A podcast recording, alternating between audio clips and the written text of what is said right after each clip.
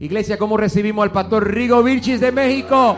Vamos, pastor, venga por acá. ¿Cómo recibimos al pastor, iglesia? Vamos a recibir al pastor Rigo Vilchis de México. Pastor de iChurch.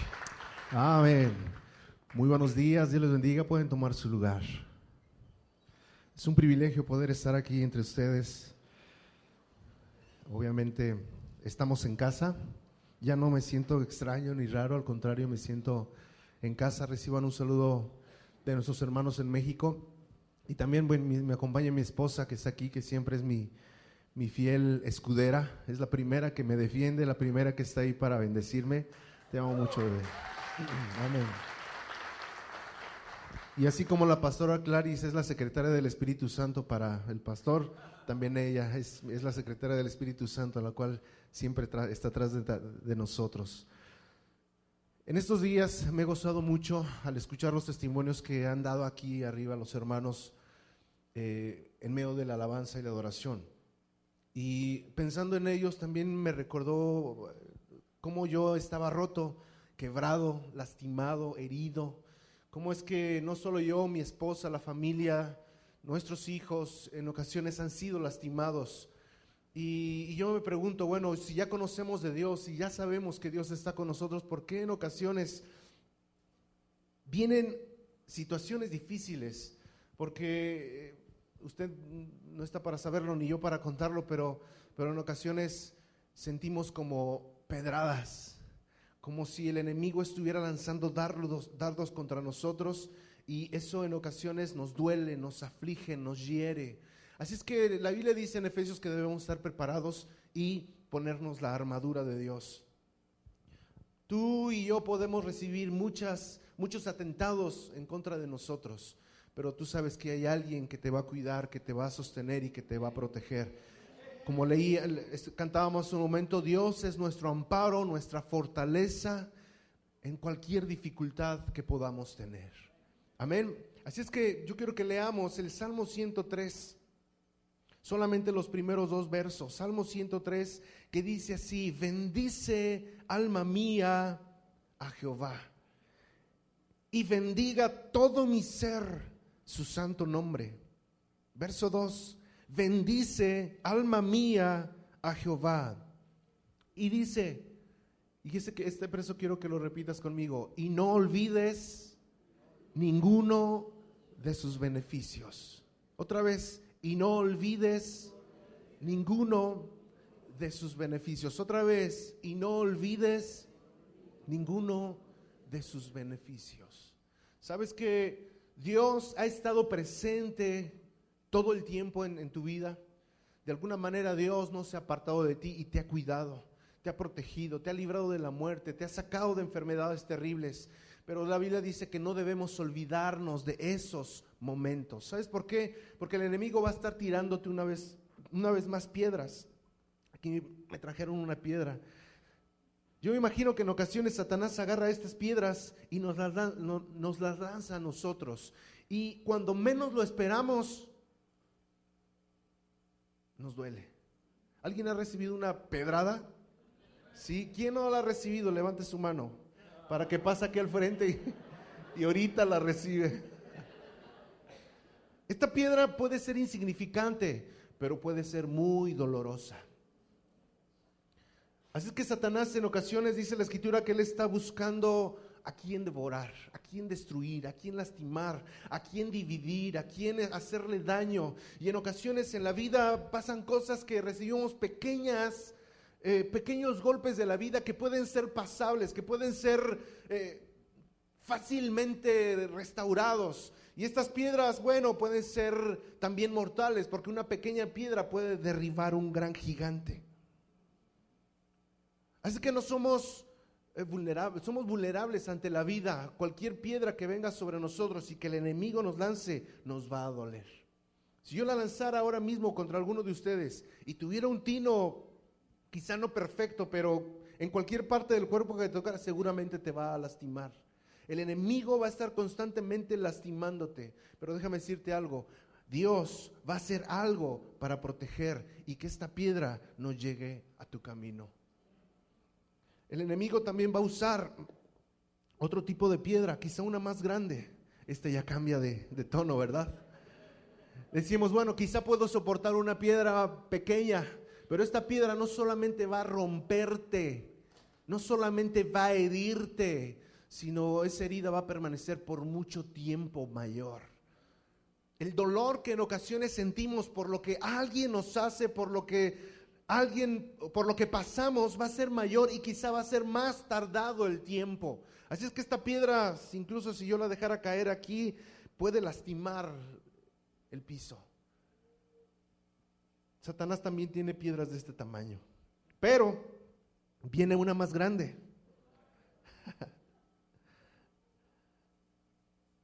Esta, algunos los mataría. Si yo la lanzara ahora sobre la pierna, el brazo, la mano, o simplemente la dejara caer y que alguien estuviera ahí cerca, lo pudiera destruir. Hace un año mi niña recibió una, un golpe muy fuerte con una piedra el doble de que esta y la dañó. Pero hay otra piedra más grande todavía. Esta piedra es aún más peligrosa de lo que tú y yo no lo podemos imaginar. Y Satanás tiene diferentes tamaños de piedra. Pero déjame decirte algo. Hay un Dios que es más poderoso que todas las piedras que Satanás puede lanzarte contra ti. Te van a romper quizá, te van a herir, pero para eso vendrá nuestro Señor a repararnos, a restaurarnos, a levantarnos, a edificarnos, a traer bendición sobre nuestra vida. Y yo quiero platicarte dos, tres historias, las que me dé tiempo, porque aquí el tiempo lo cuenta mucho, ¿ah? Este, ahora entiendo por qué el pastor y se mueve para. Y digo, ay, déjame ver. Y cuando hace en inglés, mejor no lo escucho porque no lo entiendo. y no es cierto, pastor, sí lo escucho. Hay varias historias donde Dios transforma la maldición en bendición. Que una piedra lanzada por Satanás, la Biblia les llama dardos del diablo, que va en contra de sus hijos, Dios la transforma y esa piedra que va a destruir y que va a romper a la persona, Dios dice, esa piedra va sobre mi hijo, pero yo lo voy a transformar y lo voy a bendecir para mi hijo. La primera historia que yo quiero platicarte está en Samuel, primera de Samuel capítulo 7. No te voy a, no vamos a leer todo, solamente vamos a leer uno, pero quiero platicarte que ese día el pueblo de Israel estaba reunido, estaba, estaba pasando una situación difícil, estaban enfermándose, estaban eh, eh, muriendo personas, estaban mal, tenía problemas el pueblo de Israel y fueron con Samuel y dijeron, ¿qué haremos para, para salir de nuestra dificultad? Y, y Samuel les dijo, miren, vengan, vamos a hacer una reunión, quizá como esta, vamos a levantar los sacrificios delante de Dios, vamos a pedirle perdón por nuestros pecados y Dios va a traer salvación a nuestra vida, Dios los va a sanar, Dios los va a restaurar. Yo me imagino una reunión como esta, hermosa, preciosa, donde todos se ven reunidos para pedir clemencia, a Dios. Y mientras el pueblo de, de, Israel estaba buscando a Dios con todo su corazón, ¿sabe qué pasó? El pueblo filisteo les cayó de sorpresa para matarlos. Vino sobre ellos y quisieron pelear. Pero déjeme decirle, cuando uno está metido con Dios, Dios no permite que el enemigo toque a sus hijos. Así es que mientras ellos estaban orando y buscando su presencia y, Samuel estaba levantando un altar delante de Dios, el pueblo enemigo vino para hacerle daño al pueblo. Y de repente, cuando el pueblo no se daba cuenta que el enemigo estaba viniendo para, para destruirlo, el Señor dice que hizo un, un fuerte trueno sobre el pueblo de, Filisteo y ¡ah! Yo creo que los espantó, ¿verdad? ¡Ah! Y el pueblo dice que se atemorizó, el pueblo enemigo. Cuando escucharon todo ese ruido, se dieron cuenta que venía calamidad para el pueblo, pero Dios los estaba defendiendo. Dice que se voltearon, pelearon contra el pueblo de los filisteos y los israelitas los vencieron. Al terminar esa reunión, que todo mundo ya estaba feliz porque Dios los había librado, dice la escritura en el verso 12 que Samuel tomó una piedra. Di conmigo una piedra. Y la puso en una línea divisora entre una ciudad y otra ciudad. Y dijo, Eben Eser Repite conmigo, Ebenezer. Otra vez, Ebenezer. Y dijo Samuel, hasta aquí nos ayudó Jehová. Déjame decirte algo. Even significa piedra, es ser que ayuda. Si juntamos estas dos palabras, quiere decir que hay una piedra que ayuda. Y usted sabe que en el recorrido por la Biblia hay demasiados testimonios que Dios usó, usó piedras para bendecir a su pueblo. Vemos a un Moisés caminando en medio del desierto cuando estaban quebrados, cuando tenían sed, cuando tenían hambre. El pueblo clamó y les dijo, Señor, tenemos sed. Y entonces Dios usó una roca para que fluyera agua. Quiere decir que las piedras, Satanás las usa para herirnos, pero esas mismas piedras, Dios las usa para bendecirnos. Dale un fuerte aplauso al Señor.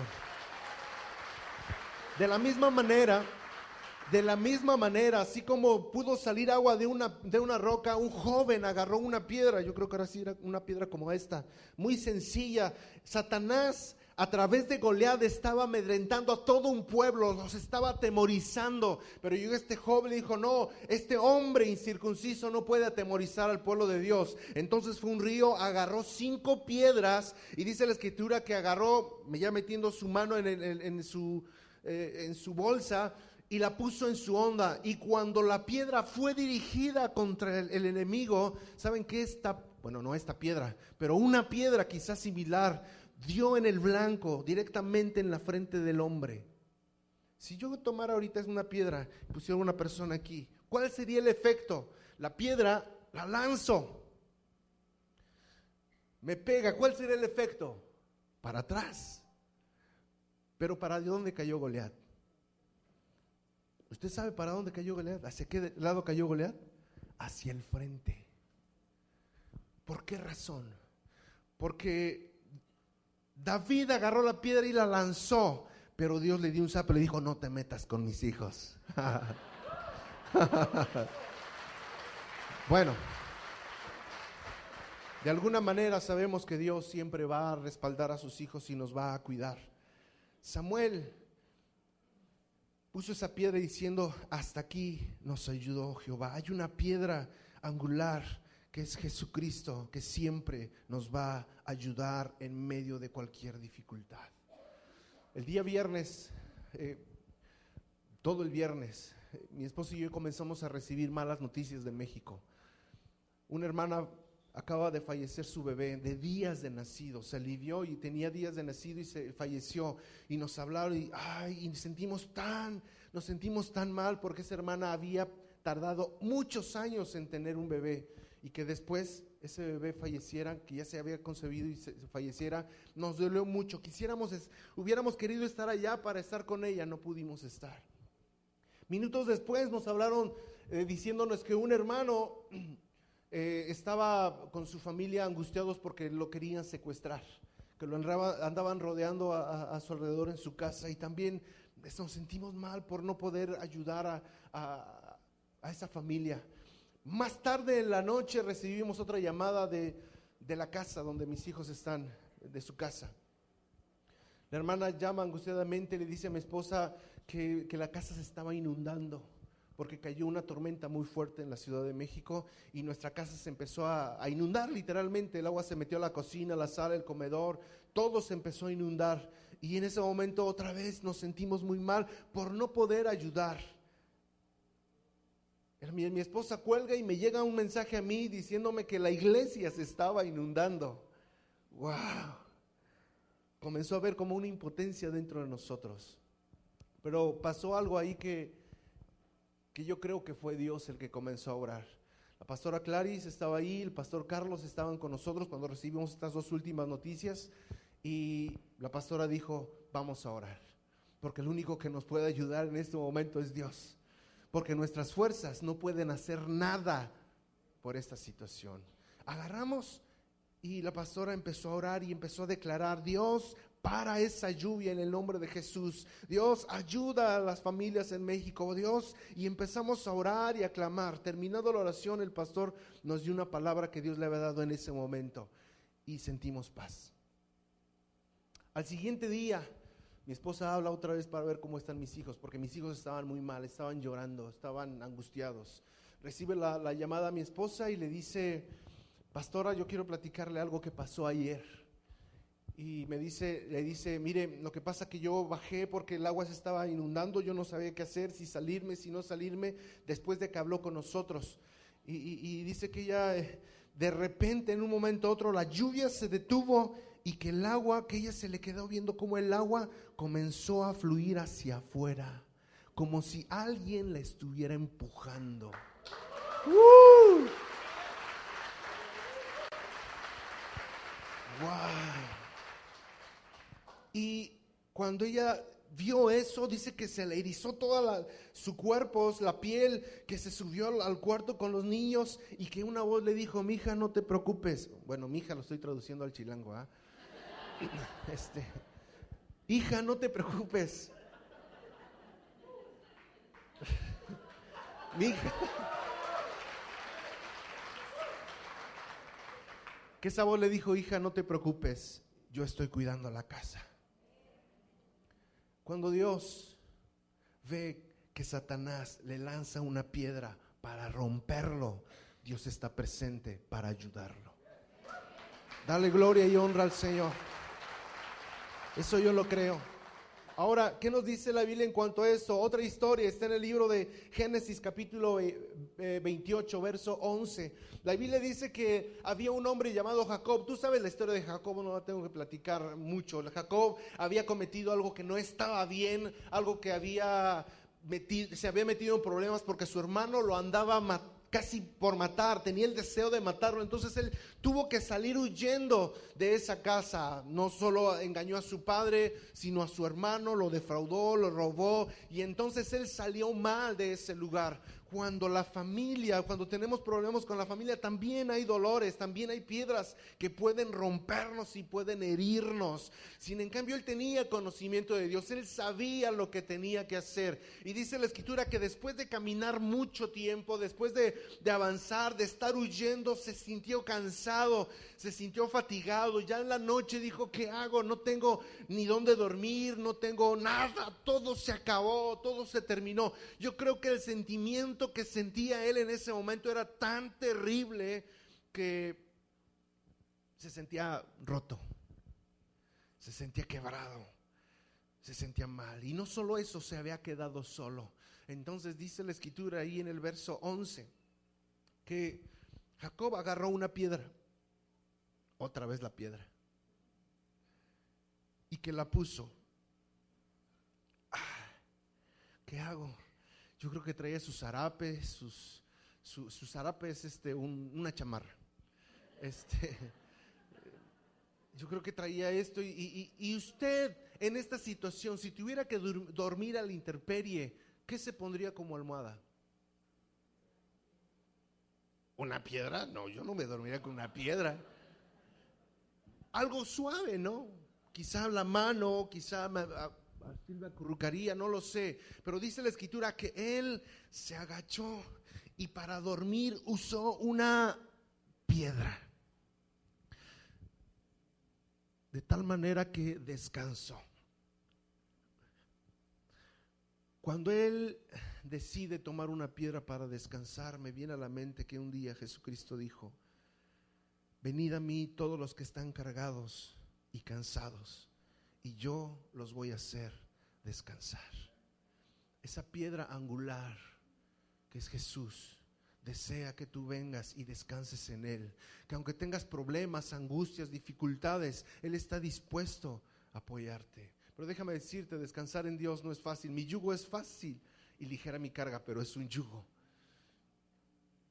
Debes saber y debes entender que venir delante de Dios, venir a postrarnos delante del Señor, va a traer paz y seguridad a tu vida. Cuando Jacob estaba descansando en esa piedra pasaron varias cosas. Verso 18 dice la escritura que Se levantó Jacob de mañana, tomó la piedra y, habiendo puesto, eh, que había puesto de cabecera y la alzó por señal y derramó aceite sobre ella encima. Quiere decir que él supo que esa piedra había traído bendición, porque déjame decirte lo que pasó ahí. Dice la escritura que las ventanas de los cielos se abrieron y de repente ángeles del cielo comenzaron a descender por una escalera y algo espiritual sucedió cuando nosotros nos rendimos delante de Dios, delante de Jesús, que es la piedra angular, la piedra que puede sostener nuestra vida. Cuando nosotros venimos delante de las ventanas de los cielos se abren, los cielos se abren para nosotros y Dios comienza a ministrar tu vida y comienza a traer bendición a tu ser y a tu casa. De tal manera que cuando venimos delante de Él, lo único que podemos decir, Señor, gracias Primera de Pedro capítulo 2 verso 4 dice, acercándonos a Él, piedra viva. Acercándonos a Él, piedra viva. Y más adelante en el siguiente verso dice, y el que creyere en esa piedra viva no será avergonzado. Déjame decirte que si tú te acercas a ese Dios todopoderoso, Él va a traer una resolución para cualquier problema que pueda haber. Ahora, Josué capítulo 4, verso 7, aquí es otra historia, quizá diferente. El pueblo de Israel estaba también angustiado, estaba pasando ya casi para entrar a la tierra prometida. Y cuando el pueblo de Israel vino eh, ya para, para llegar a la tierra prometida había un río que se llamaba el Jordán y no podían pasar. Y entonces Dios estaba con ellos y los hizo pasar. Y dice la Biblia en el verso, verso 7 que Dios, dice, mandó Josué a los sacerdotes diciendo, subid al Jordán.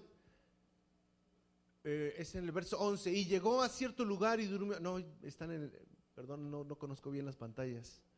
Es 7, no, 17, perdón. Josué 4, 7.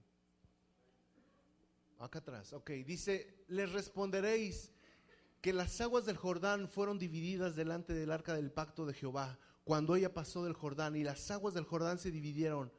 Y estas piedras, di conmigo, estas piedras, servirán de monumento conmemorativo a los hijos de Israel. Esta versión dice, eh, servirán de eh, monumento conmemorativo, pero estas, estas piedras servirán para que recuerdes lo que Dios ha hecho contigo. La versión nueva internacional dice así. Quiere decir que Dios desea que tú recuerdes todos los beneficios que Dios ha hecho contigo. ¿Qué ha hecho Dios contigo? Piensa un momento. ¿Qué ha hecho Dios contigo? De alguna manera estabas roto, estabas quebrado, pero veniste a Cristo Jesús, la piedra angular, y ahora Él te ha puesto y te ha dado más de lo que tú te puedes imaginar. Ahora Él desea que tú no olvides lo que Dios ha hecho. Por eso regresamos al Salmo capítulo 103, verso 1, pero ahora lo vamos a leer más adelante.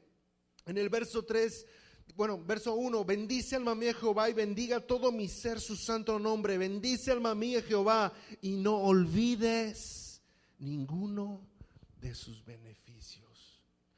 Cometeremos un error en olvidarnos de todos los beneficios que Dios ha tenido para con nosotros. Debes recordar cada momento, cada instante, cómo Jesucristo te ha libertado, cómo Jesucristo te ha salvado de cualquier situación, cualquier problema. Y no solo eso, debes transmitírselo a tu familia, a tus hijos, a, las personas que están a tu alrededor. Verso 3, Él es el quien perdona. Al acercarte tú a Dios, no solamente va a traer bendición, sino Él va a perdonar. Dice, Él es el que perdona todas tus iniquidades. Número dos, Él es el quien sana todas tus dolencias. Número tres, Él es el que te corona de favores y misericordia. Dígame usted si no han recibido favores de Dios. Dígame usted si no ha recibido esa misericordia que Dios siempre tiene para nosotros. Número siguiente, en el verso 5 dice, Él es el que, es el que sacia de bien tu boca de modo que te rejuvenezcas. Ay, ¿quién no quiere rejuvenecerse? Claro que Dios quiere que nos rejuvenezcamos. Dice, para que te rejuvenezcas. Piedra viva. Así es que yo te invito en el nombre de Jesús que tú te acerques a esa piedra viva que es Jesucristo, porque eres la piedra angular, la que nos da restauración, la que nos da bendición. Hace algunos días recordábamos cuando mi niña una piedra la lastimó. Y estamos tan agradecidos por lo que Dios hizo con nuestra hija. Estamos tan, tan agradecidos. No podríamos pagar con todo el dinero, no podíamos agradecer con todos los agradecimientos del mundo lo que Dios ha hecho con nosotros. Para los que no saben, mi niña recibió un golpe con una piedra en la cabeza, la cual se le hundió. Hace menos de un mes fuimos a una consulta, porque todavía después de un año la están constantemente eh, analizando. Y el médico le dijo a mi esposa, tu hija está perfectamente bien, no tiene ninguna secuela. Cuando yo, aleluya. Una ocasión, yo soy muy chillón y muy, este, muy miedoso a las cosas médicas y cosas de esas. Y yo casi yo no entraba al, hospital con mi, esposa. Mi esposa es bien valiente, ella se mete, ¿verdad? Y una ocasión que la acompañé, dije, yo te acompaño en la sala de espera, tú entras y, y yo te espero afuera. Y mientras estaba, llegamos, de repente empecé a ver el panorama de la parte de afuera, de todo lo que estaba afuera. Y de repente a ver a niños en silla de ruedas, personas con parálisis en la mitad del cuerpo, personas mal. Y me vino un sentimiento de agradecimiento que me puse a llorar en el hospital, diciéndole, Señor, y recordando lo que había pasado, gracias, muchas gracias, porque mi niña está perfectamente bien.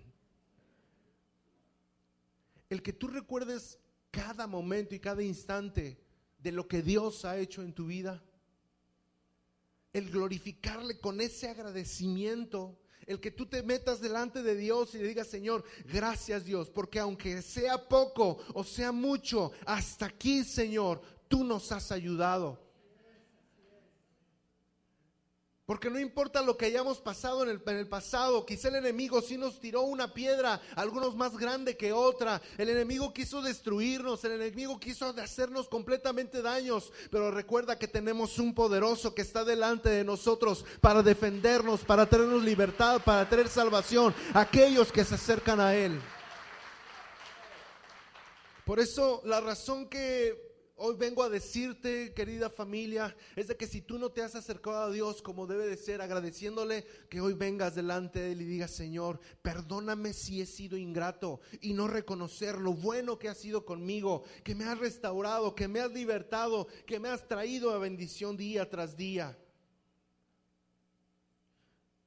David, un joven que nadie daba un peso por él con una sola piedra pudo derribar todos los problemas de un pueblo. Y déjame decirte, hay mucha gente, hay mucha gente que sabe que con Cristo puede resolverse todos sus problemas.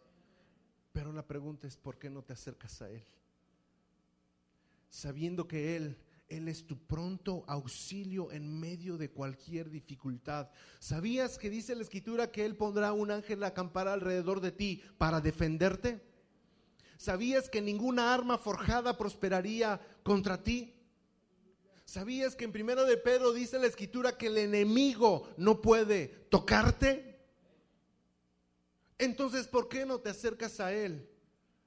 ¿Por qué en ocasiones somos tan ingratos? ¿Por qué no recordamos las bendiciones que Dios tiene para nosotros, que Dios ha hecho con nosotros? Debes declararlo en las plazas, en la calle, con el vecino, con las vecinas, diciéndole, mira, acércate a Dios, yo estaba quebrado, yo estaba roto, el enemigo quiso destruirme, pero vino alguien y me restauró, me levantó, me edificó, me bendijo sobre todas las cosas.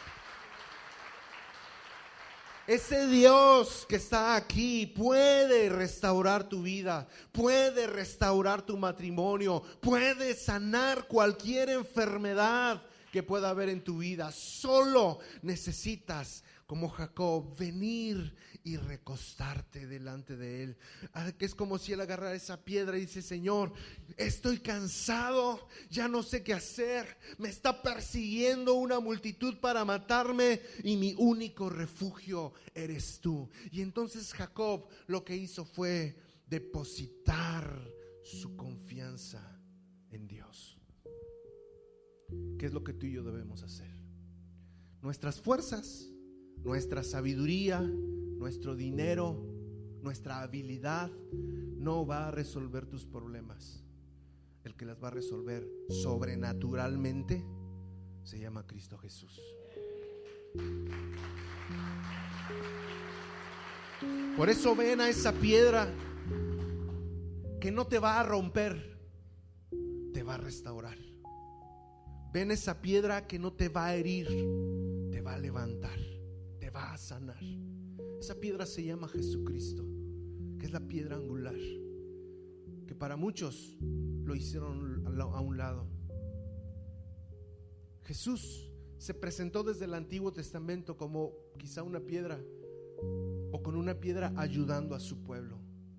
Sabes que una piedra puede ser insignificante para muchos. Pero Jesús se presentó desde el Antiguo Testamento hasta el Nuevo Testamento como algo insignificante. Vino a morir por ti. Él se puso delante de ti para que nadie te hiriera. Él permitió que a él enterraran las, las coronas de la corona de espinas para que ti, a ti no, no cayera esa maldición. Él permitió que lo golpearan porque esa piedra es la que te defiende, es la que te alimenta ¿Qué vas a hacer hoy entonces? ¿Sabes lo que yo he hecho todos los días? Venir a esa piedra angular, Jesucristo mismo, que es el fundamento. La parábola que él mismo contó y dijo, mira, si tú edificas tu casa sobre arena, va a venir la tormenta y va a caer tu casa. Si tú edificas tu casa sobre madera, quizá también va a venir un huracán y se lo va a llevar. Pero si edificas casa sobre la roca, nada te podrá derribar. ¿En qué estás edificado? Edifícate en Cristo. Adora al Señor y dile, Señor, yo no me olvidaré de todos los beneficios que yo he recibido de ti. Al contrario, te agradezco. Y como Jacob quizá rendido, sin poder hacer nada, descansar en esa roca que me edifica. Por eso yo te invito a que te pongas de pie en el nombre de Jesús.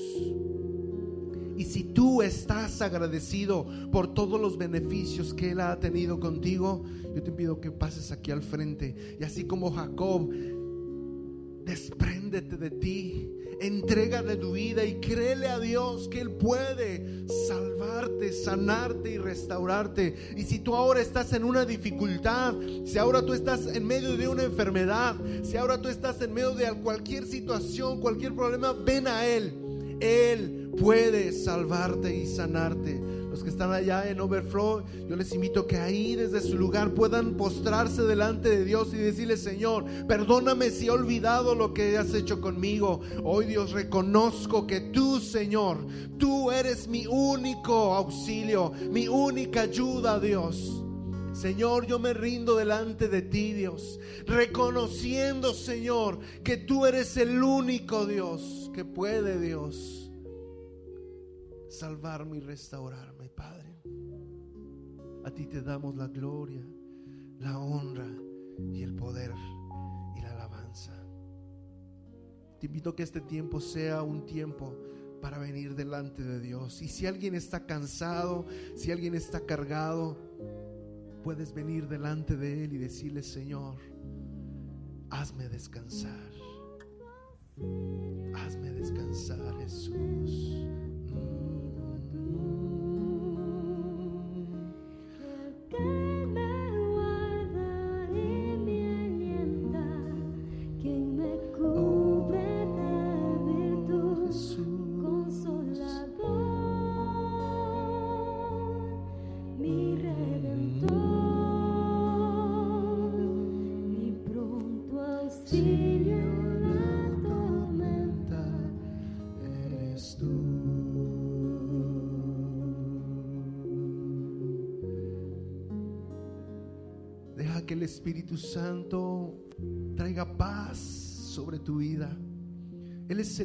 Que puede traer solución a cada uno de tus problemas. No hay nadie más. Solo Él. Ven y descansa en Él. Él puede resolver tus problemas a los que estaban quebrados, a los que estaban rotos. Él lo has escuchado una y otra vez en vidas diferentes que Dios puede transformar, restaurar, liberar, sanar a todo el que viene delante de Él. Entrégale tu vida a Él y dile, Señor, aquí estoy, Dios. Gracias por todos los beneficios, Dios, que yo tengo delante de ti, Señor.